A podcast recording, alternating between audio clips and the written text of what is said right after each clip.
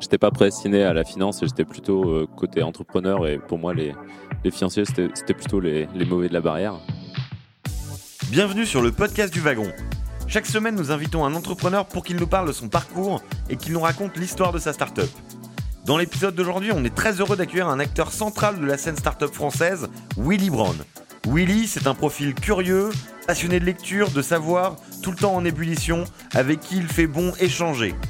Il a été directeur général de France Digital. Aujourd'hui, c'est un des cofondateurs de Daphne, le fonds d'investissement qu'il a créé notamment avec Marie Eklund. On espère que vous prendrez autant de plaisir à écouter ce podcast que nous, on en a eu à discuter avec Willy. Alors bonne écoute à tous.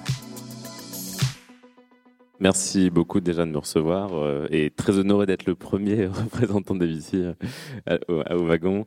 Euh, pour faire la réponse courte, moi j'étais pas prédestiné à la finance, j'étais plutôt côté entrepreneur et pour moi les les financiers, c'était plutôt les, les, mauvais de la barrière. Et donc, euh, j'étais vraiment pas destiné à, à, être VC. Et finalement, en fait, le fait que je suis devenu VC, c'est parce que j'ai beaucoup de critiques face à eux et qu'en fait j'ai trouvé d'autres VC qui eux-mêmes avaient beaucoup de critiques face aux VC et on s'est dit mais en fait euh, si on a tous beaucoup de critiques c'est-à-dire qu'il y a beaucoup de trucs à faire. Et donc on s'est dit ben tiens on peut s'associer et on peut essayer de changer un peu le modèle et d'optimiser un peu la façon dont on peut faire le VC à la fois dans, dans les profils qu'on met dans, dans la société de gestion dans la façon dont on approche la relation à l'entrepreneur dans la façon où on construit un actif on sort un peu d'un modèle très artisanal et on essaie d'industrialiser un peu plus d'utiliser la data de faire du produit d'utiliser des ressources à l'extérieur et pas seulement une équipe de gestion euh, le, un des une des très grosses difficultés du, VC, c'est euh, en fait vous êtes un fonds généraliste qui investissait genre dans la tech typiquement, mais la tech ça, bouge beaucoup et l'environnement bouge beaucoup. Et finalement en fait vous êtes globalement plus incompétent que la plupart des personnes que vous rencontrez. Et vous devez faire un avis assez rapide parce qu'en général les tours sont relativement compétitifs. Et donc vous devez avoir un avis documenté et prendre une décision qui engage l'argent de tiers quand même. Euh, face à des gens qui connaissent mieux un marché que vous, en leur disant non, non, vous vous trompez, voilà, voilà, voilà, ce que c'est. Donc il y, y a, une sorte de, de mécompréhension. C'est le VC, il a sa, il a sa thèse et son instinct par rapport à ce qu'il pense être bien, par rapport à l'argent qu'il gère, mais pas forcément par rapport à la qualité de la boîte. Et surtout, il a pas mal de contraintes. Et je pense que c'est un des trucs sur lesquels on pourra passer un peu de temps, c'est de comprendre à quel point la structure d'une société de gestion et d'un fonds qu'élevé influence vraiment sur la façon dont il va évaluer des boîtes et, et le, le fait qu'il y a un un potentiel d'investissement entre une société de gestion, un fonds donné et, euh, une, une startup. D'accord. Et pour revenir un petit peu sur, sur ton parcours, malgré tout, tu pas, t'es pas improvisé euh, VC dans, dans, le digital. Je crois savoir que tu as quand même déjà un, bon background dans le digital. Est-ce que tu peux revenir un petit peu dessus? Oui, bien sûr. Euh, alors moi en fait je suis arrivé plutôt côté market. Euh, en fait j'ai quand je suis sorti d'école donc globalement j'ai fait pas mal. J'ai bossé en agence et je faisais du freelance en market plutôt acquisition. Et euh, je faisais j'ai lancé Start, Startup Weekend en France. Vous connaissez Startup qui connaît Startup Weekend ici? Et en gros j'ai cofondé la en France et j'ai ouvert des villes. C'était genre il y a 7-8 ans en disant à l'époque c'était on ramait fort pour dire les startups c'est cool, la tech c'est cool et venez bosser le week-end. et donc euh, j'ai ouvert j'ai ouvert pas mal de villes. J'ai ouvert Montpellier, Bordeaux, Lyon, Nantes, Lille en disant ben, venez, on va organiser ces week-ends où vous allez avoir une expérience directe, immersive de qu'est-ce que ça fait de travailler avec des compétences différentes sur des projets innovants, euh, réfléchir à des, à, des, opportunités de marché, à des modèles économiques. Donc je passais pas mal de temps là-dessus. En parallèle, j'ai un média que je faisais avec mon, un de mes associés actuels. Euh, j'ai bossé dans un club d'affaires euh, où j'étais responsable publication et responsable du business développement et je faisais un, bouquin sur le marketing numérique. et euh, c'était vraiment l'époque où les ad exchanges ont commencé à vraiment prendre de l'importance, où la programmatique prenait un... Donc la programmatique, c'est tout ce qui est achat, display automatisé, les ad exchanges entre, entre l'offre et, et, la demande. Et en disant, bah, ça devient très techno, il faut un peu en parler, il faut expliquer le comment, euh, comment les choses évoluent en marketing aussi sur Internet.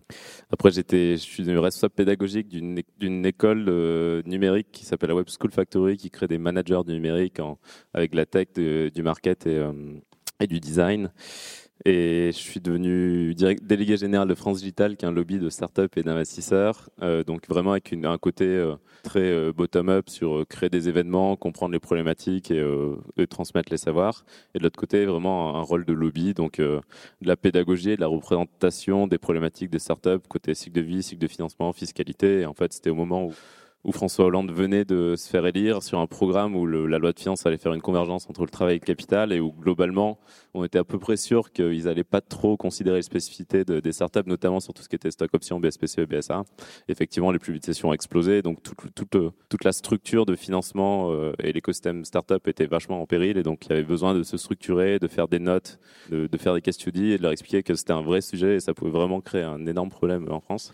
Et donc j'ai passé pas mal de temps là-dessus, j'ai structuré euh, France Digital et après euh, c'est là où j'ai rencontré mes associés actuels, l'un avec qui je, travaillais, avec qui je gérais un média à côté sur le temps libre. Et les trois autres qui étaient, euh, il y a Marie Cland qui était la présidente de France Digital et qui était associée chez LA Partners, il y a Pierre-Éric Lebovici et Pierre-Yves Merchman qui étaient les associés de Orcos Capital puis Revolution Capital, un fonds dédié à la robotique de service, parce qu'on peut être généraliste ou on peut être, on peut avoir une stratégie très spécialisée quand on gère un fonds. Euh, et, qui était board member et que je voyais souvent. Et finalement, en fait, on s'est mis tous les cinq et on s'est dit, OK, il y a pas mal de trucs à faire dans le venture. Est-ce que il y a pas mal de modèles aussi innovants parce que ça bouge pas mal et notamment vu qu'il y a beaucoup de ressources ailleurs, on peut un peu être comme le wagon et se dire bah il y a vraiment des modèles de communauté qui sont hyper intéressantes de co-apprentissage, d'utiliser les, les, savoirs, le temps, l'énergie et, de, de, différents profils un peu partout dans le monde. Et donc on a euh, on a structuré ça à ce moment-là il y a il y a deux ans et demi, trois ans. D'accord, merci beaucoup. Et justement, as, on peut en venir maintenant à Davni proprement dit. Euh, communauté, c'est un petit peu comme ça que se représente Davni aussi, un fonds communautaire, ce qui est un positionnement tout à fait particulier, euh, à travers un site web, une appli. Euh, comment tu peux, euh, est-ce que tu peux revenir un petit peu sur le détail de, de Davni, de son mode de fonctionnement? Oui, bien sûr. Donc, je ne sais pas si vous voyez comment c'est structuré. Le, le VC, j'arrête pas de faire la distinction. Je pense que c'est pas mal de juste de, le présenter. Donc, en fait, c'est une société de gestion, c'est une SAS qui va ensuite avoir un agrément des, des marchés financiers pour gérer des fonds. Vous avez levé un fonds qui, qui globalement collecte de l'argent de tiers, donc c'est soit des grandes boîtes, des corporates, soit des individus, que ce soit des familles office ou des gens qui sont plutôt aisés, enfin qui sont aisés d'ailleurs, euh, soit ces institutionnels, donc des des gérants de, des assureurs, des banques, des, euh, des gestionnaires d'actifs, donc des gens qui gèrent des, plusieurs milliards, et donc qui vous des, qui vous, qui vous confient de l'argent pour faire de l'investissement sur une durée de 10 ans. Et en gros, vous, pitchez un deck, donc ça s'appelle un PPM, donc c'est vraiment une, identification de votre stratégie, comment vous allez construire votre portfolio, comment vous allez le financer, refinancer les boîtes, quel type de boîte, quels critères d'investissement, quelle sera l'équipe, comment elle va évoluer, et comment vous allez faire globalement pour trouver les meilleures boîtes et pourquoi vous pensez que ces boîtes seront les meilleures. Euh, et donc, euh, et donc, c'est vraiment un, un, fonds. Un fonds, ça a une structure très classique, et les, les LP, donc les limited partners, ces investisseurs qui mettent dans le fonds. Euh, finalement, elles vont demander exactement comme, euh, comme comme un VC va demander une startup, euh, bah pourquoi toi, quel est ton différenciateur, quelle est ta stratégie, quel est ton positionnement. Et, nous, chez Daphne, finalement, ce qu'on s'est dit, c'est euh, en fait, on est une plateforme, on est intermédiaire entre, entre CLP et entre les startups. Donc l'idée, c'est comment on, améliore beaucoup la relation des deux côtés, notamment comment on crée beaucoup plus de transparence avec les LP, parce qu'en fait, le gros sujet, c'était euh, la tentative un peu, c'est vu que vous levez un fonds tous les 10 ans, ben, vous levez l'argent et après, vous courez avec l'argent et vous essayez d'être tranquille et autonome et, faire votre vie. Donc l'idée, c'est comment on peut aussi leur donner plus d'infos, les accompagner plus être plus... Euh, et, apporter plus de valeur à des gens qui vous confient le fonds, pas uniquement pour des questions de performance financière, mais aussi pour comprendre l'innovation, pour rencontrer des entrepreneurs, pour, pour faire pas mal de choses. Et le second, c'est ben, comment on fait pour euh, apporter plus de valeur aux startups et, et, faire plus efficacement son métier. Et finalement, en fait, ben, on a vraiment euh, euh, plusieurs euh, étapes quand vous allez appréhender un projet. Il y a avant le, côté quand vous détectez l'opportunité, donc quand vous, la, quand vous, vous rentrez en contact. Donc il y a vraiment un côté euh, proactif et réactif. Le côté réactif, c'est dire, je sais pas, je crois beaucoup aux, aux startups de l'éducation et donc je vais, je vais mapper le marché, je vais essayer de comprendre comment ça marche et je vais essayer de rencontrer tous les acteurs. Le second, c'est le réactif. Donc là, vous avez beaucoup d'intros et c'est un peu le, pari. Beaucoup d'investisseurs vont plutôt investir dans des gens qui sont conseillés par eux-mêmes parce que c'est un filtre. Et le second, c'est quand vous traitez aussi tous les autres gens qui sont pas par les intros et qui vous avez ce funnel un peu market où vous avez tout le upper funnel qui est très très volumineux avec beaucoup de bruit par rapport à ce que vous pouvez faire.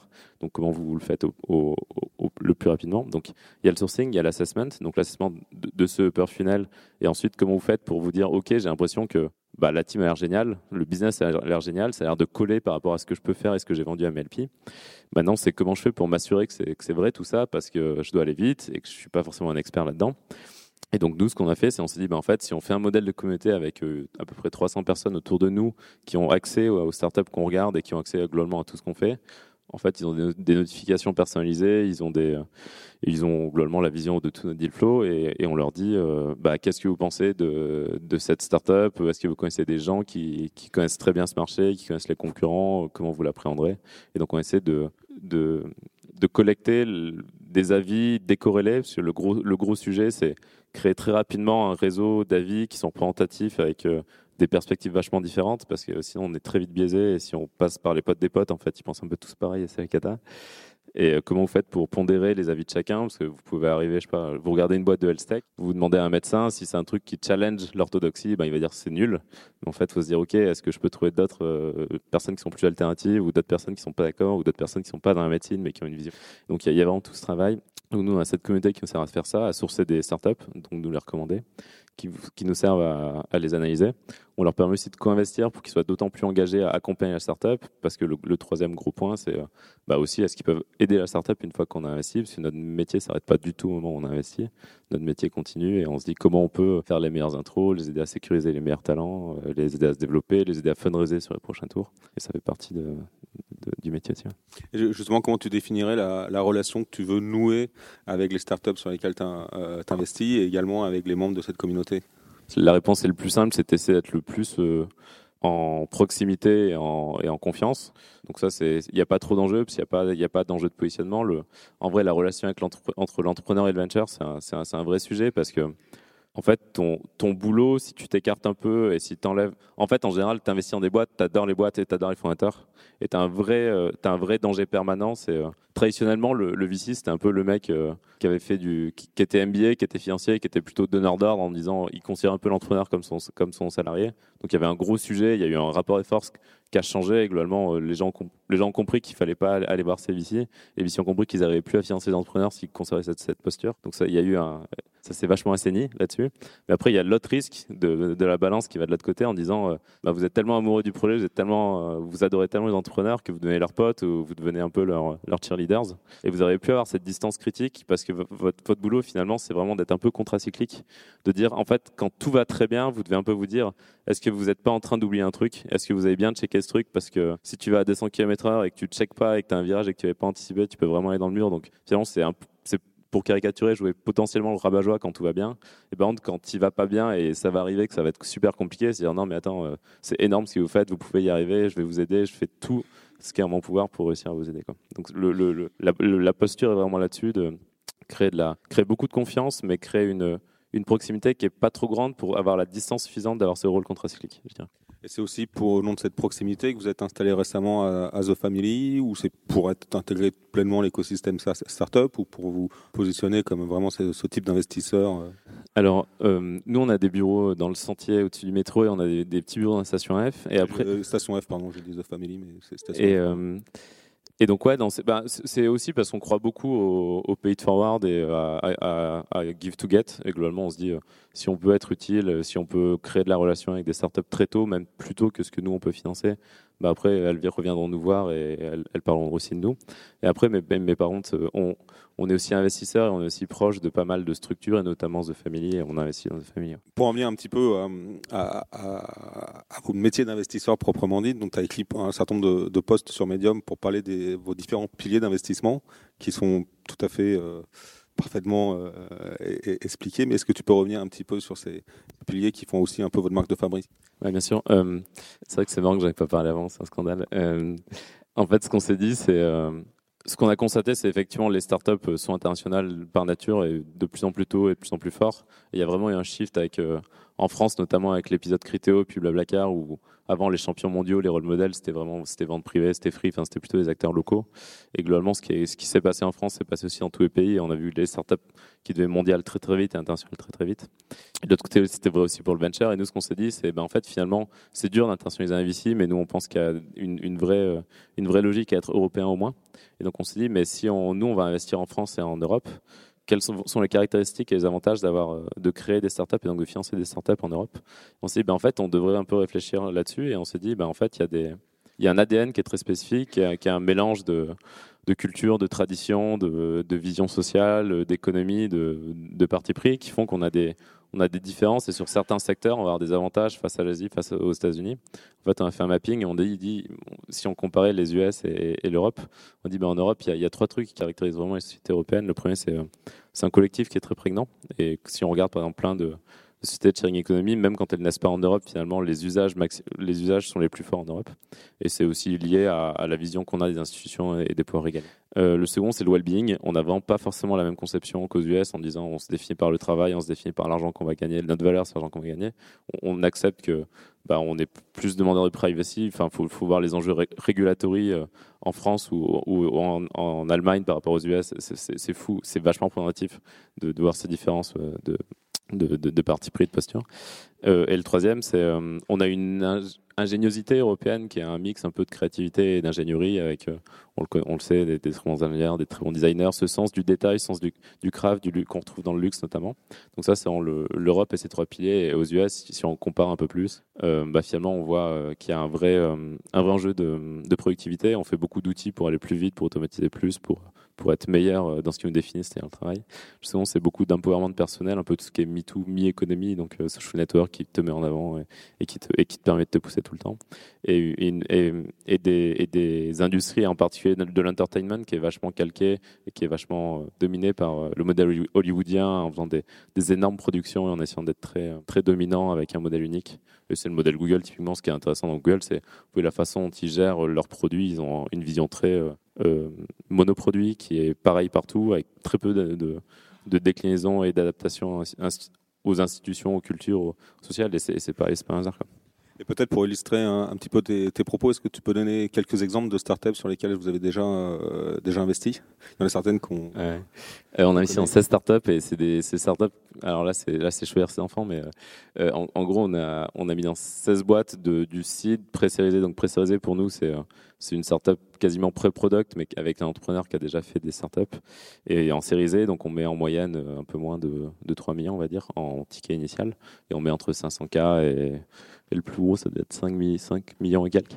Euh, la dernière qu'on a annoncée, c'était LES, la nouvelle startup de Jean-Baptiste Rudel, Romain Nicoli, les cofondateurs de Criteo, euh, qui permet de faire du. C'est comme Uber, mais sur des trajets, euh, mais directement dans les voitures des gens. En fait, quand, quand vous vous déplacez, vous, vous, dites que vous, votre voiture est disponible et, si vous êtes sur, sur le trajet, vous pouvez rentrer. En fait, ce qu'ils sont constatés, c'est que l'élasticité prix était énorme. Qu'en fait, le marché augmentait beaucoup si vous diminuez le prix au kilomètre. Et tant que vous avez un chauffeur qui a besoin d'être payé, globalement, le prix est assez élevé. Donc, si vous faites du peer-to-peer, ça peut diminuer. Donc, créer ce marché. On a investi dans des sujets de santé, on a investi dans des sujets euh, bancaires, on a investi dans des sujets. Euh, on a fait euh, Shine, qui est une application pour permettre aux freelancers d'avoir le même confort que n'importe quel salarié. Typiquement, il gère tout ce qui est. Il vous dit qu'est-ce que vous, devez déclarer aux URSAF. Vous avez un expert comptable qui fait répondre à toutes vos questions. Vous envoyez directement vos factures avec un instrument de, paiement. Vous avez un PNL prédictif. vous avez plein de trucs. Donc en fait, on est, on est pas mal on est sur pas. Euh, on a fait la première startup c'était Agricool pour faire le dernier le premier. Enfin c'était pas le dernier mais le dernier en date. Et euh, donc Agricool c'est pour euh, cultiver des, fraises dans des containers directement dans des villes.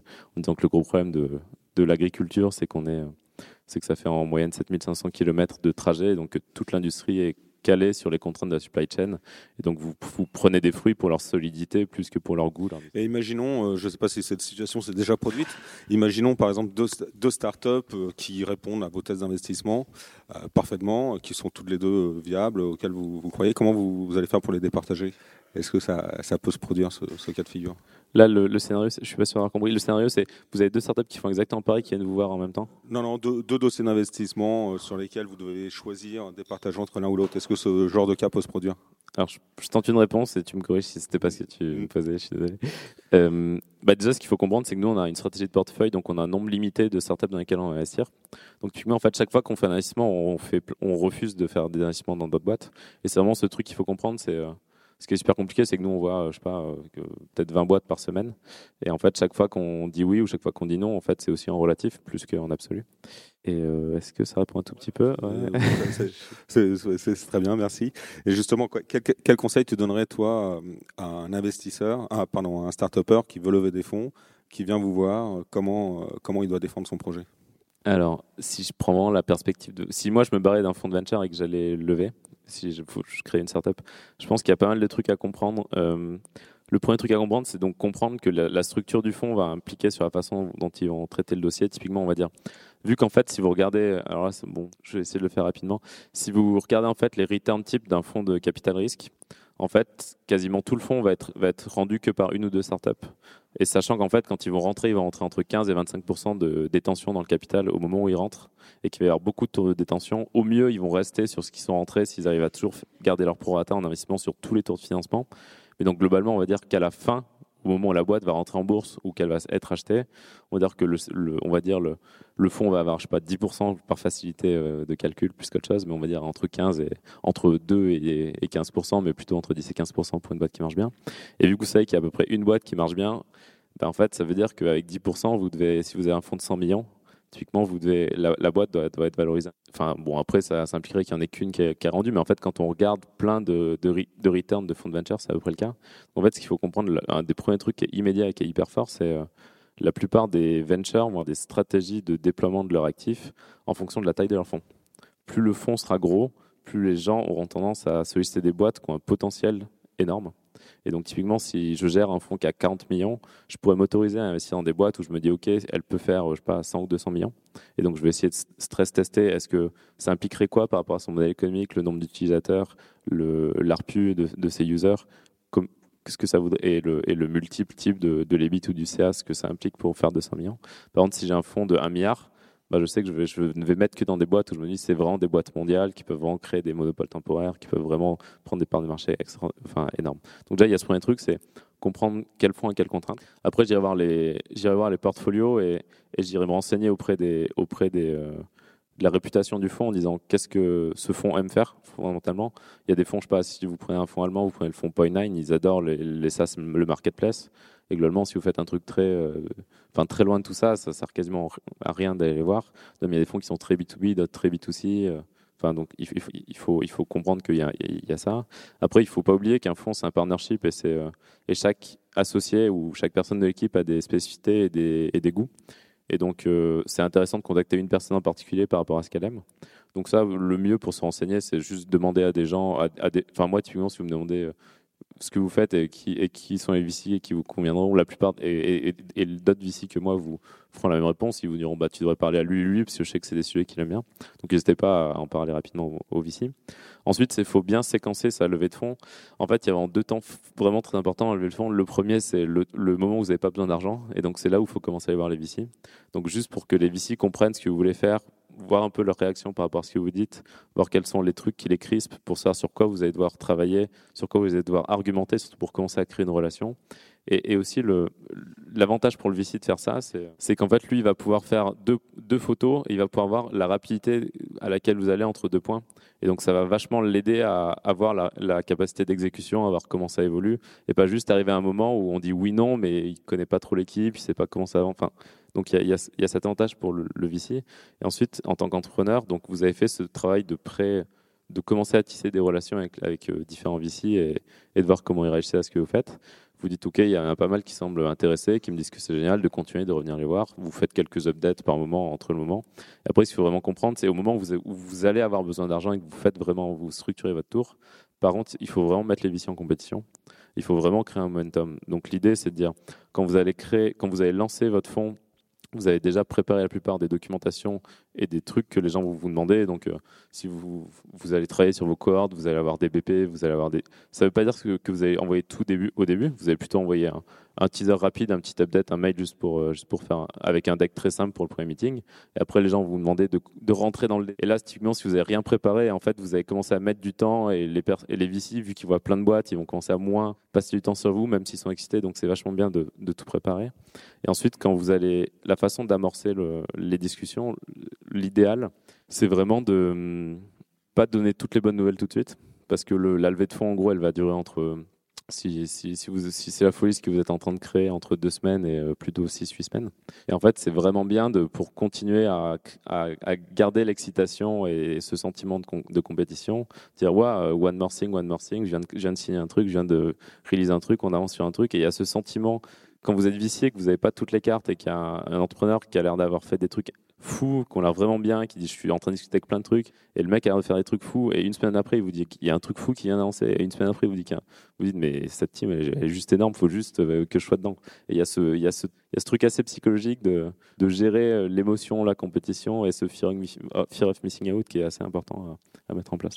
Et une fois que la levée a eu lieu, euh, que, que, que les relations sont établies, qu'est-ce que tu conseillerais à un, un, entrepreneur Quel type de relation il doit entretenir avec son VC Alors, je, vais me contredire en disant ça. En fait, un, des trucs que j'ai pas mentionné, c'est, je pense qu'il y, y, a un truc que certains entrepreneurs, notamment expérimentés, font très bien, c'est ils comprennent que ils sont transparents sur le fait que, en tant qu'entrepreneur, vous pouvez avoir une vision et vous êtes assez confiant que vous allez réussir à faire des trucs, mais que vous avez aussi des zones de fragilité et d'incertitude. Et c'est bien de communiquer là-dessus. Et en fait, c'est vachement rassurant pour un VC de se dire, OK, il a conscience qu'il y a des trucs qu'il ne sait pas, il a conscience qu'il y a des trucs qui iront pas bien. Et c'est intéressant de se dire, OK, le mec me communique, donc j'ai pas besoin de, me creuser la tête pour imaginer tout ce qui va pas aller bien parce qu'il il, m'aide aussi ça. En fait, psychologiquement, ça vous, ça vous, ça l'incite à ne pas passer trop de temps là-dessus, donc c'est plutôt bien pour vous de dire ce qui ne va pas aussi assez de manière authentique. Ça construit la relation et, et, ça peut en fait être pas mal pour vous. Et le second, c'est après euh, avoir fait la levée, bah, c'est quand même sortir les cadavres du placard parce que vous avez beau être complètement euh, en confiance, il y a toujours un petit truc qui n'était pas aussi bien que ce que vous avez pitché et que, là, par contre, vous êtes dans le même bateau. Et, ben, là, il faut remettre les choses à plat en disant, OK, euh, parce que je vous dis, tout va bien sauf ce petit truc. OK, il y a peut-être deux autres petits trucs qui ne marchent pas complètement super bien et ce serait bien de, de, se dire, OK, comment on fait pour, pour travailler le mieux ensemble, pour me remettre ça à plat et voilà sur quoi j'avais besoin de vous et voilà quand vous pouvez m'aider. Et tout à l'heure, tu as, dit que dans les VC, chacun avait un petit peu sa, sa spécialité ou son domaine de prédilection. En ce qui me concerne, ce, serait lequel? Alors en fait, il y a des goûts un peu sur la durée. Après, il y a des, il y a des moments euh, conjoncturels. Genre typiquement, on va dire, euh, moi, il y a un truc que globalement, le, le, la grosse picture, moi, ce que j'aime vraiment bien, c'est les trucs qui sont pas orthodoxes pour du VC. Donc typiquement, moi, j'ai plutôt tendance à pas trop aimer ce qui est très SaaS, ce qui est très marketplace co. J'aime bien me dire, euh, ok, le mec essaie de faire un truc qui, je sais pas, genre typiquement, il essaie de faire un truc avec des, genre WeWork, avec des bâtiments, théoriquement, ça se fait pas en venture. Comment on réfléchit à ça? Est-ce que ça marche? Donc ça, on va dire, c'est la réponse floue. Et la réponse moins floue, c'est euh, en ce moment, je regarde beaucoup de trucs sur la santé, sur la, sur la biologie synthétique, et je regarde pas mal de trucs sur, sur les HR tech en, ce moment, mais on va dire le gros truc du long, c'est la health. Je regarde beaucoup la health. Et entre vous, au sein de d'Avni, vous vous euh, challengez mutuellement, vous passez des dossiers, ou vous, vous pointez du doigt un thème? Ouais, chez Daphne, c'est la guerre totale parce que euh, en fait, on a vraiment des, parcours et des perspectives super différentes. Et on a vraiment designé l'équipe comme ça en disant euh, bah, il y a des gens qui ont fait que de la banque d'affaires, il y a des gens qui ont fait beaucoup de hardware, des gens qui ont fait beaucoup de software, des gens qui ont fait de la tech, des gens qui aiment vraiment les projets très très early, des gens qui aiment bien les projets un tout petit peu moins early. Et, euh, et donc on a rarement de consensus sur les boîtes. Et donc c'est intéressant de bosser aussi sur les, sur les, sur les, process de décision. Mais, mais ouais, on se challenge beaucoup, on est rarement d'accord et, euh, et, on se rend compte que ça a beaucoup de beaucoup d'avantages. Même si ça a aussi pas mal d'inconvénients des fois. Et en termes d'avantages ou d'inconvénients, il y a une, une, activité, une actualité récemment autour de Daphne, puisque Marie Ekelan, l'une de tes cofondatrices, a été nommée à la tête à la présidence du Conseil national du numérique. Est-ce que ça a changé quelque chose pour Daphne comment, comment, comment vous vivez ça? Alors, ce n'est pas officiel. Il n'y a pas de décret, donc c'est pas officiel, donc ça n'a rien changé pour l'instant. Mais euh, ce sera, de toute façon, son engagement, il, se fait. Euh, elle reste euh, impliquée, elle reste investisseur. Son, job majoritaire principal, ça reste l'investissement. Mais après, elle aura aussi cet engagement à côté, si ça se confirme. donc, en tant qu'investisseur VC, est-ce qu'il y a des gros trends que tu vois en termes de dossiers qui arrivent, en termes de secteur Et quelles sont tes convictions, justement, sur des secteurs, des trucs où tu penses que vraiment il y a quelque chose qui se passe? Et ensuite, euh, est-ce qu'il y a des trucs, quand tu vois le dossier arriver, tu te dis, euh, voilà, ça c'est rédhibitoire, c'est juste non. Euh, voilà. Alors, est-ce qu'on a des trends? Ouais, c'est un truc que je m'explique pas forcément, mais on voit beaucoup de trends. Et on voit beaucoup de startups d'un coup qui apparaissent sur un sujet, même qui peut être peu, anticipable. Donc je, n'ai pas de théorie sur comment arrive la diffusion des idées et la convergence vers des mêmes idées, mais en tout cas, c'est vrai qu'on arrive et, pendant un mois, on voit plein de trucs sur le, sur le job temporaire, sur, sur la plateforme de freelancing, sur, sur, les, sur, les, sur le transport de fret national, puis sur le transport de fret international, puis sur des robots qui font de la foot, puis sur des livraisons de foot. Je ne sais pas pourquoi, mais en tout cas, on voit beaucoup de trends, effectivement. C'est d'autant plus important c'est d'autant plus notable que nous, on, on est très actifs. Euh, euh, au Royaume-Uni, chez Nordics, euh, en Allemagne, enfin dans beaucoup de pays européens. Et donc on, se dit, on appelle aussi beaucoup de confrères en leur disant qu'est-ce que vous voyez en ce moment? Et en fait, ce qu'on voit en France est encore plus fort dans les différents pays. En fait, on compte que quand on pensait qu'il y avait 4-5 acteurs euh, et qu'on en trouve 2-3 aux US et un ou deux en Europe, en fait, il y en a 4 ou 5 par pays. on se dit, ah ouais, en fait, il y, a, y a, il, y a 20, il y a 20 teams et dont, dont 6 teams qui sont extraordinaires, qui sont en train de bosser sur un truc en ce moment. Donc ouais, il y a beaucoup, il y a, beaucoup de traînes et, ça change assez vite en fait. En fait, bon après t'as des, as des trucs, t'as des trucs vraiment euh, de durée un peu à la Garner, Garner style en mode ouais, il y a de la VR, il y a, y a de l'IA appliquée à plein de problématiques. Il y, a, y, du Bitcoin et maintenant il y a de la blockchain appliquée à plein de problématiques. Donc, ouais, il y a des, des un peu longues sur des, sur des, sur des nouvelles technos qui peuvent être appliquées à beaucoup d'industries ou beaucoup d'use cases. Ça, ouais, on, on, le voit. Après, il y a des trends effectivement sur des, sur vraiment un emplacement précis sur une chaîne de marché à un moment et il y a plein de startups qui le font et ça je sais pas pourquoi ça arrive. Ça répond à peu près à ça ou tu voulais être très très concret sur les exemples? Ouais non. Et en fait ce que j'aimerais savoir c'était euh, si tu as des convictions, des trucs où tu te dis il faut absolument que je sois là-dedans parce que c'est le c'est le next big thing quoi. Euh, alors ça c'est très personnel à moi. C'est un peu vrai pour Daphne mais c'est particulièrement vrai pour moi au sein de Daphne. C'est euh, moi je crois au je crois aux trucs qui concernent la vie de tout le monde. Donc moi j'ai du mal à me dire, euh, j'ai du mal à m'exciter énormément pour euh, un logiciel qui optimise euh, la conception graphique des industriels dans l'aéronautique. Alors qu'il peut y avoir des opportunités marché, peut-être que ce serait énorme. Mais moi j'aime vraiment les trucs où tu te dis, bah, tu es en train de t'attaquer à l'assurance, à la banque, à l'alimentation, à, la santé. j'aime bien les trucs massifs et j'aime bien particulièrement les trucs qui sont, qui sont des vrais enjeux structurels économiques du type la transition énergétique. J'aime bien les trucs sur la, sur la santé parce que je pense qu'il y a beaucoup de trucs sur la santé. J'aime bien les trucs sur, euh, je sais pas, sur le knowledge globalement. Et après, euh, tu dis, OK, là-dessus, est-ce que c'est plus ou moins, est-ce qu'il y a plus ou moins d'opportunités économiques? Est-ce que c'est pris de la bonne façon? Est-ce que le venture peut financer ce genre de trucs euh, Est-ce que, parce qu'après, tu vois, il y a aussi, en fait, il y a une logique de, si, si on prend l'échelon au-dessus du venture, si on se dit le, le, LP, en fait, le LP va investir dans des fonds et en fait, lui, il va avoir une, une exposition à un vintage, donc à un fonds qui va investir pendant 3 à 5 ans à une période donnée. Et en fait, ben, c'est compliqué, c'est, on va dire, je sais pas, moi, si, si on va dire si moi j'investis dans une technologie ou un matériel euh, vachement intéressant sur euh, sur de l'énergie aujourd'hui, on j'investis dans un matériau qui euh, qui chope la lumière qui la transforme en énergie et qui peut remplacer les, toute, batterie. Il y a des trucs comme ça qui sont en train de faire. Bah après, peut-être que le problème, c'est peut-être que dans 5 ans, il y aura une techno 100 fois meilleure qui va apparaître et qui va peut-être ruiner complètement cette techno. Et donc il y a aussi ce côté de ça, c'est intéressant dans l'absolu, mais est-ce que c'est intéressant euh, durablement? Et cette, réponse est très compliquée à faire. et donc tu, fais des, tu fais des actes de foi et tu dis bon, moi j'espère. et sur les dossiers que tu reçois? Des noms euh, catégoriques Alors après, c'est pareil, tu as, aussi des, aussi des styles un peu, je pense, dans la façon de faire le venture. Et ces, styles dépendent de la personne, dépendent du fond, dépendent de, de la maturité.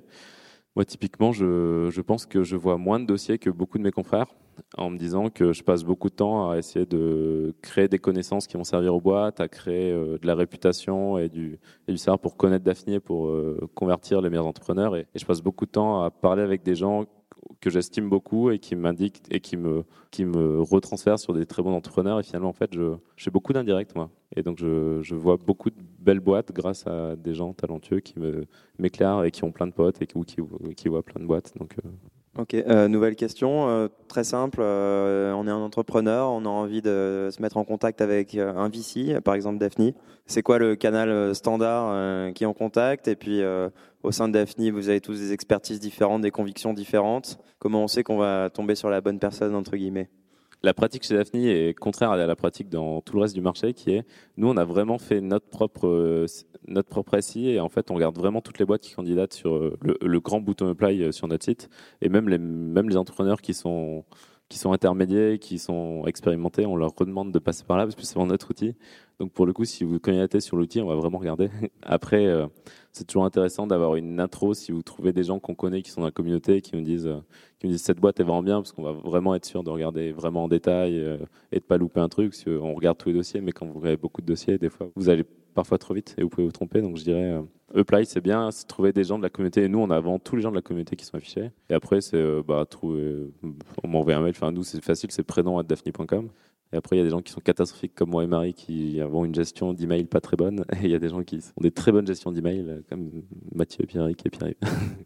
à quelle euh, étape faut vraiment justement apply sur votre site pour vous contacter est-ce que c'est vraiment pré-lancement? Est-ce que c'est euh, faut déjà être rentable euh, un petit peu Tu vois, si tu prends, euh, j'ai évoqué Shine tout à l'heure, on a fait Launcher aussi, qui est la, boîte de Loïc Soubéran qui avait fait Tids avant et qui fait une app pour commander en équipe des, ça, ça- son, son déjeuner à midi et plus vous êtes beaucoup dans la boucle, plus vous avez des réductions fortes. Bah, typiquement, eux deux, on les a financés alors qu'ils avaient rien. Enfin, ils avaient vraiment des slides. Mais après, on avait une relation depuis longtemps avec eux. On savait qu'ils exécutaient bien. On savait qu'ils savaient constituer une équipe très vite parce qu'ils avaient déjà bossé avec des gens qui étaient prêts à les suivre.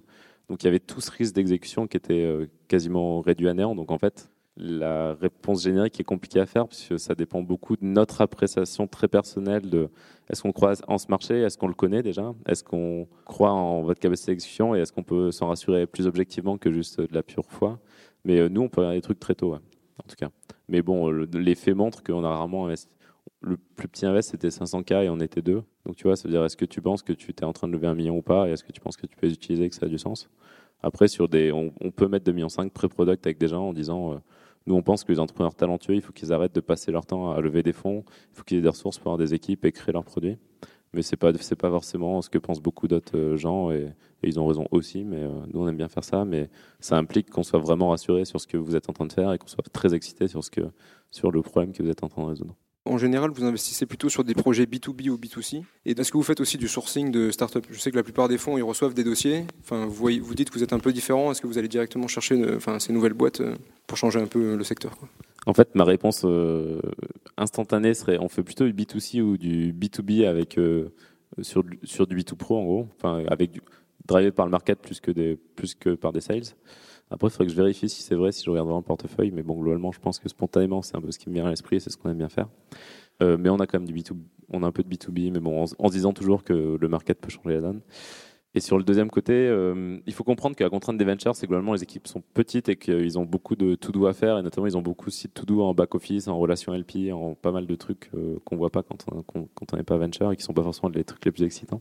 Euh, et donc pour répondre à ta question, ouais, on fait du sourcing, et après il y a y a plein de façons de faire du sourcing. Après il y a le sourcing, nous on fait des, par exemple, on dit, euh, j'identifie un, moi ce que je pense être une opportunité de marché, je vais construire un réseau pour essayer qu'il m'ex- pour qu'il m'explique et je vais me dire ok là-dessus sur ce truc précis je vais aller voir plein de startups le plus possible.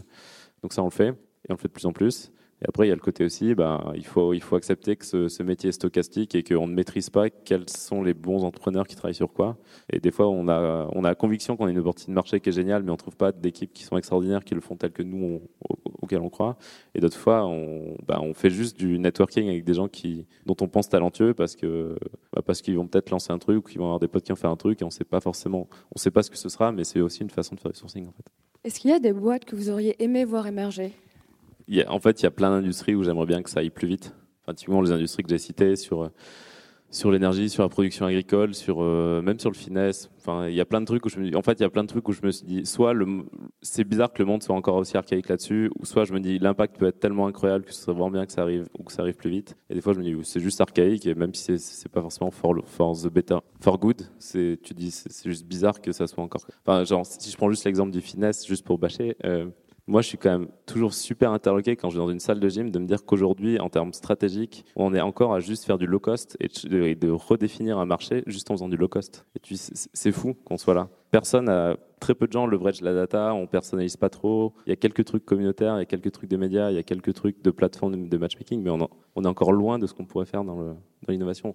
Donc ça, c'est un, petit- exemple. Mais après, moi, sur la santé, je je voudrais qu'il y ait beaucoup de trucs qui se fassent. Mais euh, parce qu'on veut faire tellement de trucs et on est tellement proche de, de- de soigner beaucoup de maladies, de détecter beaucoup de maladies, de comprendre la toxicité, de comprendre l'efficacité médicamenteuse, de designer des nouvelles molécules. Enfin, il y a beaucoup de trucs qui se font et qui devraient se faire plus vite pour moi. Vous avez euh, sorti un article sur Medium qui expliquait qu'en gros, il y avait euh, une statistique. J'ai euh, qui il y avait une statistique en fait l'entrepreneur moyen euh, qui montait une licorne avait 30 ans je crois qui faisait une innovation de distribution pas de service ni de technologique mais donc Spotify qui réinvente la distribution de la musique. Est-ce que c'est quelque chose auquel vous faites vraiment attention? Parce que vous faites, un métier de chiffres mais vous misez sur des humains. Est-ce que par exemple c'était déjà arrivé de te dire j'y crois pas trop mais le mec rentre dans les stats il a déjà planté quatre boîtes il a 30 ans son innovation elle me semble de distribution. Est-ce que c'est vraiment quelque chose au- au- auquel vous faites attention? En fait, alors je je vais répondre en détourné. Euh, en fait, il y a un truc qui est passionnant, c'est moi j'adore toute la littérature sur le decision making et sur euh, la capacité de prédire des choses, parce que finalement c'est un peu euh, ce qu'on essaie de faire euh, mal- malgré tout. Et il y a, Kahneman et Tversky, et notamment qu'on bosse avec Gary Klein, donc ils sont trois grands chercheurs sur euh, du behavioral science, euh, economics, et ils disent qu'est-ce qui fait qu'on arrive à, prendre des décisions qui sont bonnes plus ou moins par l'intuition, plus ou moins par la data? Et en fait, donc c'était la guerre entre Klein qui disait l'intuition marche super bien et Kahneman qui disait non, on a plein de biais, et ça marche pas dès qu'on dès se contrôle pas, en fait, on fait plein de conneries, et on n'arrête pas d'en faire tout le temps. Et regardez, je vous montre plein d'expériences pour montrer que c'est le cas. Et en fait, les deux avaient raison. Et en fait, ce qu'ils ont dit, c'est en fait dans quel cas c'est vrai, dans quel cas c'est pas vrai. Ils ont essayé de caractériser cette situation et cet environnement. En fait, ils se sont mis d'accord sur, un sujet. Ils ont dit, euh, euh, en fait, l'intuition, ça marche pour les pompiers, ça marche pour les militaires, ça marche pour beaucoup de trucs d'urgence. Et en fait, particulièrement, ça marche dans des environnements qui vont, décrire comme euh, des environnements à haute stabilité. Et en fait, ils vont le déterminer par deux critères. Le premier, c'est est-ce que le, les, les, chaînes causales sont assez stables, c'est-à-dire que et sont compréhensibles. Donc, est-ce que le fait que ça, ça se produit, ça va produire ça, puis ça va produire ça, et c'est chaque fois le cas. Et le second, c'est est-ce que la boucle de rétroaction est suffisamment courte pour apprendre rapidement sur la chose? Et en fait, ce qui est assez marrant, c'est que, et je l'évoquais tout à l'heure, le VC, en fait, les environnements changent beaucoup. Donc, en fait, typiquement, on pourrait se dire que c'est plutôt pas un environnement stable, c'est plutôt, en fait, on dit beaucoup c'est le pattern recognition, mais en fait, il y a toute une partie où, vu que l'environnement change tout le temps et que, les boucles de rétroaction sont super longues, bah, en fait, le pattern recognition et l'intuition, ça marche pas, ça marche pas très bien là-dessus. Par contre, le pattern recognition, là où il peut bien marcher, c'est sur les équipes. Parce que là, par contre, la, la, feedback loop, elle est courte. Et là, pour le coup, on peut commencer à avoir émergé des patterns beaucoup plus fins. en fait, moi, je pense que l'expérience marche de mieux en mieux avec les équipes et c'est plus facile de, de parler aussi sur les équipes là-dessus parce qu'on peut moins se tromper. Que sur les environnements, en fait, ça bouge beaucoup et c'est dur d'être stable. Et il y, a toujours un truc qui est marrant, c'est dire, euh, vous savez que vous êtes dans un truc plus ou moins drivé par la chance si vous pouvez faire exprès de perdre. Et typiquement, vous dites, euh, si vous jouez au loto, vous pouvez gagner malgré vous. Si vous jouez sur les marchés financiers, vous pouvez gagner malgré vous. Et donc, typiquement, c'est un truc où la chance joue beaucoup, beaucoup. Et moi, je pense que, et moi, je me suis posé un peu la question sur du venture. Je me suis dit, est-ce que je peux perdre? Et je pense que je peux réussir à perdre si vraiment je me dis que les entrepreneurs sont vraiment pas bons. Et je peux réussir à perdre. Par contre, sur un marché, quand vous voyez à quel point il y a des succès qui ont fait des pivots énormes, et notamment Criteo, bah en fait, je pense que la pure approche très stratégique, très voilà le marché, quelle l'opportunité, bah je pense qu'on peut gagner malgré soi ou on peut perdre malgré soi. Je ne suis pas trop drivé par les statistiques des succès à plus de 200 millions entre 1990 et 2006. Quel conseil vous me donnez pour euh, faire une présentation à adresser euh, à un VC, sachant qu'on présente un produit qui est innovant sur un marché qu'on ouvre? Parce qu'on m'a dit revenez me voir. Donc j'ai fait mon, tour hein, des VC. Ils m'ont dit c'est trop génial, revenez quand vous avez trois clients. Bon, la bonne nouvelle c'est que je suis en train de les avoir mes trois clients, mais finalement j'arrive sur un marché où on est disrupteur soi-disant en tant que VC, start-up et autres, et je me rends compte que je dois rentrer vraiment dans un moule absolument euh, un vrai pattern en fait. De, je dois avoir un pitch deck, je dois avoir ma vision, je dois vous parler d'une certaine façon, je dois vous envoyer des slides sur un certain format. Et quand tout est nouveau, vous faites comment? Et surtout quand on ne veut pas lâcher sa vision ni son expertise. C'est une bonne question. Parce qu'en fait, l'innovation est très difficile pour vous. Donc, on est uniquement dans, dans, la problématique de, de, la chance où moi, je disrupte vraiment ce que, ce que j'apporte. Et quand on me demande la taille du marché, je, bah, dis c'est zéro ou licorne. Ouais, alors je vais essayer de faire un peu en trois axes. Le premier, c'est en fait, c'est vrai, c'est vrai qu'en fait, on a toujours des heuristiques, et c'est vrai pour tout le monde, où on se dit, euh, un des, trucs qui prédisait le plus la, sensation de proximité avec quelqu'un, c'était le langage qu'il utilisait, pour montrer à quel point il y a de, de, l'homophilie au sein des, des, langages utilisés, parce qu'en fait, si vous faites les mêmes études, globalement, vous avez un peu la même façon de parler, et en fait, vous dites que les gens sont talentueux juste parce qu'ils parlent de la façon dont vous parlez, ce qui est un problème aussi quand on est international. Donc, il y a côté, effectivement, ouais, il y a quand même, globalement, tout le monde est vachement influencé par euh, par ses goûts, par ce qu'il a vu, par, euh, par euh, le fait qu'il appartient à une proximité forte. Et, et en fait, c'est vrai que c'est con, mais on regarde, on regarde deux slides et on se dit, à votre avis, lequel a levé? Ben Souvent, on y arrive à le faire parce qu'on sait qu'il y en a un qui a les codes. Et en fait, il a les codes aussi parce qu'il est dans un réseau, il a la proximité avec plein de personnes qui fait qu'il a les codes pour maîtriser, pour influencer, pour convaincre. Donc il y a ce premier truc. Donc ça, c'est... Ben, je pense qu'il faut aussi accepter de, de, connaître les codes et de, et de, jouer avec, je pense. Donc il y a ce côté.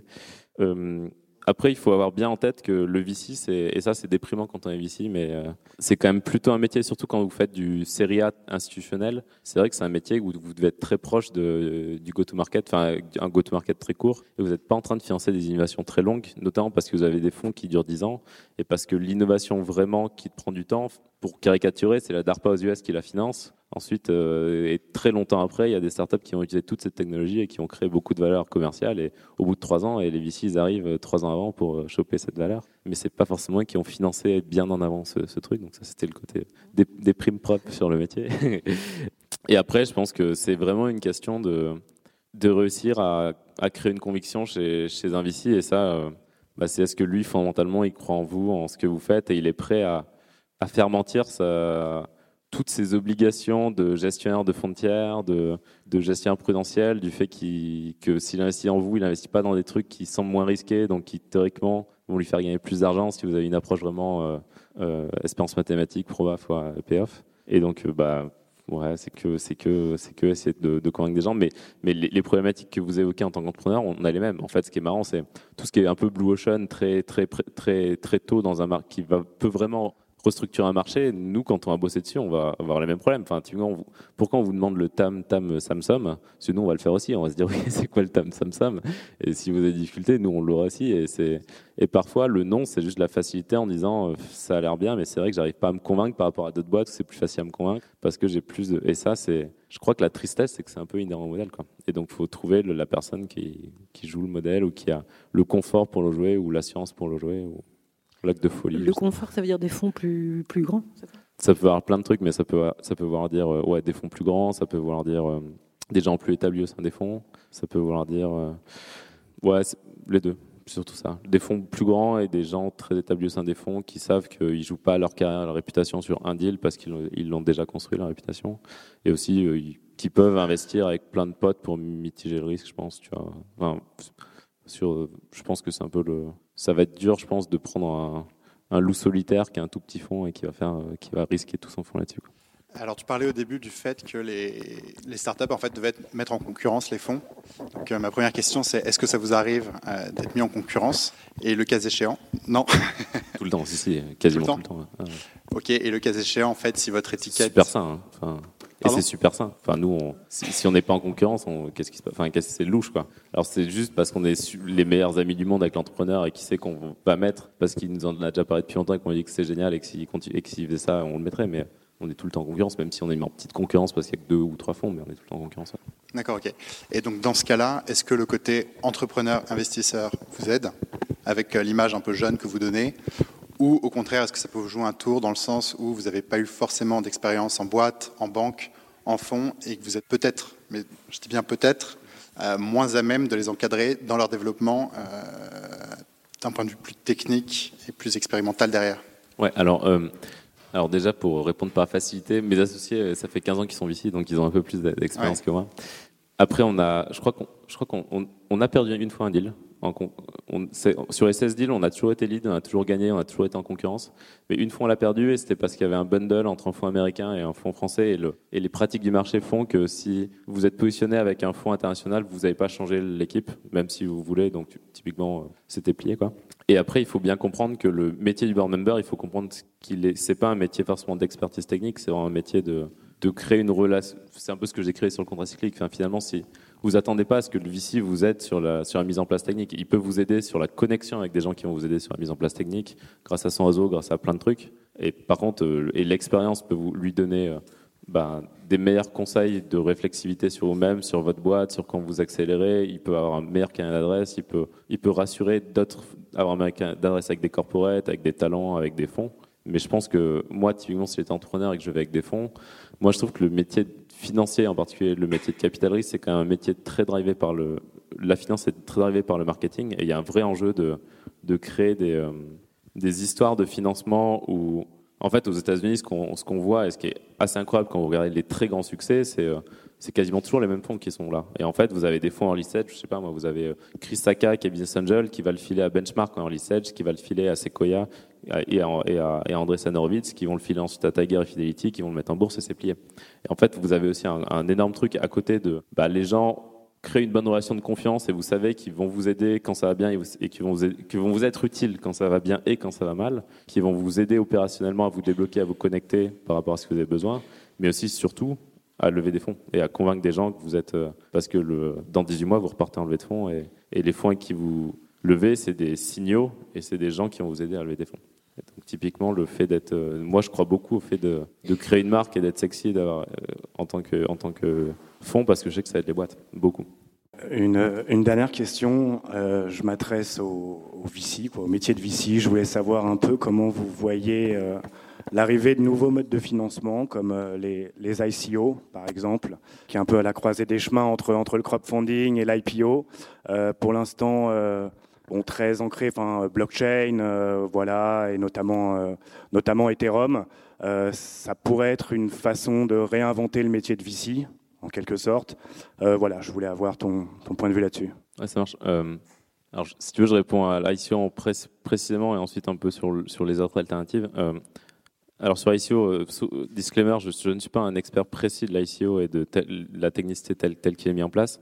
La grosse contrainte de l'ICO, c'est globalement, donc, pour ceux qui ne connaissent pas, c'est euh, vous levez de l'argent en générant des tokens, et donc des gens vont pouvoir investir et acheter des tokens sur votre société. Le, gros enjeu, c'est qu'en fait, aujourd'hui, légalement, vous n'avez pas le droit de, lier vos tokens à des, à des performances d'entreprise, et pour une bonne raison, et qui fait que si vous le faites, il va y avoir un autre truc, c'est euh, bah, globalement, si vous vous adressez au grand public, vous devez, euh, la loi fait que vous protégez toujours l'investisseur particulier, et donc vous devez commencer à mettre en place tout ce que demande d'être une boîte qui s'adresse à des investisseurs particuliers si vous liez les tokens et la performance de l'entreprise. En fait, pour moi, les tokens aujourd'hui, enfin, l'ICO aujourd'hui n'a de sens que si vous liez fondamentalement les tokens à une activité de l'entreprise qui n'est pas financière. Et typiquement, pour moi, ça marche si vous, êtes basé sur une communauté et vous pouvez vous dire, pour moi, si vous créez Reddit et vous faites une ICO et vous dites le token, ça va être l'activité sur Reddit des utilisateurs, c'est de la bombe. Et franchement, l'ICO, ça, a beaucoup de sens. Ouais, bah, il y a un peu ces deux tendances, c'est-à-dire d'avoir une monnaie virtuelle qui va être échangé contre euh, voilà, de la prestation de services sur la plateforme et aussi l'aspect un petit peu euh, investisseur. Je vais souscrire un token de cette société euh, parce que voilà, je crois en sa crypto et, ouais. j'ai lu son white paper. Donc il y a un peu ces deux aspects. Mais, mais, mais moi, mon point, c'est autant si vous le calez sur l'activité de, de la communauté, vous avez un proxy réel sur le fait que la boîte marche et que la valeur prend dans le token. Donc ça a du sens d'investir. De, de, Par contre, le deuxième cas que tu, que tu évoques, si j'investis en croyant cette monnaie virtuelle, je n'investis que sur ma conviction qu'il va y avoir une spéculation sur la monnaie indépendamment de comment va la boîte. Et la boîte n'a aucune obligation de communiquer sur comment elle va et sur ce qu'elle fait. Donc pour moi, ça, pour moi, c'est que du hype, c'est que de la spéculation, l'ICO aujourd'hui. Après, peut-être que l'ICO et peut-être que la blockchain, dans la façon dont on va la générer, va pouvoir complètement réinventer la façon dont on fait le venture. Et franchement, moi, ça me va très bien. Moi, je pense pas que le venture tel qu'il est structuré aujourd'hui, c'est le modèle optimal. Je pense qu'il a beaucoup d'avantages et je pense que la relation entre des gens qui voient beaucoup de boîtes et qui essaient de, créer des synergies avec des relations avec d'autres investisseurs, avec des talents, avec euh, pas mal de trucs, c'est utile pour la boîte, mais je pense qu'il y a plein d'autres modèles qui marchent bien. Et moi, je trouve qu'Angelis, c'est génial ce qu'ils font. Je trouve que, je trouve que le crowdfunding en early stage, c'est hyper vertueux. Je trouve que il y a plein de trucs à améliorer, notamment sur les board members. C'est pas parce que vous êtes un bon investisseur que vous êtes un bon board member. Et on pourrait imaginer d'autres trucs qui ne, qui ne corrèlent pas forcément le fait d'être au board et le fait d'être investisseur. On pourrait, on pourrait imaginer. Et il y a beaucoup d'autres trucs qui arrivent. Il y a beaucoup, de, beaucoup plus de financement en SPV, donc en, en véhicule individuel. Typiquement, vu que les boîtes restent de plus en plus longtemps euh, cotées avant d'entrer en bourse, typiquement Uber n'est pas en bourse. Donc, et quand vous, si, la façon dont vous pouvez raisonner, c'est vous dire si vous distinguez le marché privé, donc de gré à gré, et le marché financier, en gros, si vous êtes un investisseur du marché financier et que la boîte se met de plus en plus à côté, c'est-à-dire qu'une grosse partie de la valeur qu'elle va créer ne vous est pas accessible en tant qu'investisseur euh, dans les marchés publics. Donc vous avez intérêt à, investir avant qu'elle soit dans les marchés publics. Et donc vous commencez à faire investir euh, de gré à gré à chaque opération sans passer par les marchés publics. Et tout ça, ça bouge tout le temps. Quoi. Et ça bouge beaucoup. Et je pense que ça a beaucoup bougé. Et le venture bouge. Et, tant mieux parce qu'il n'a pas bougé pendant longtemps et qu'il est loin d'être bien. Merci beaucoup, Willy. Merci pour ton, pour ton témoignage. Et merci à chacun d'entre vous pour, euh, pour votre participation. Merci à toi. Merci à.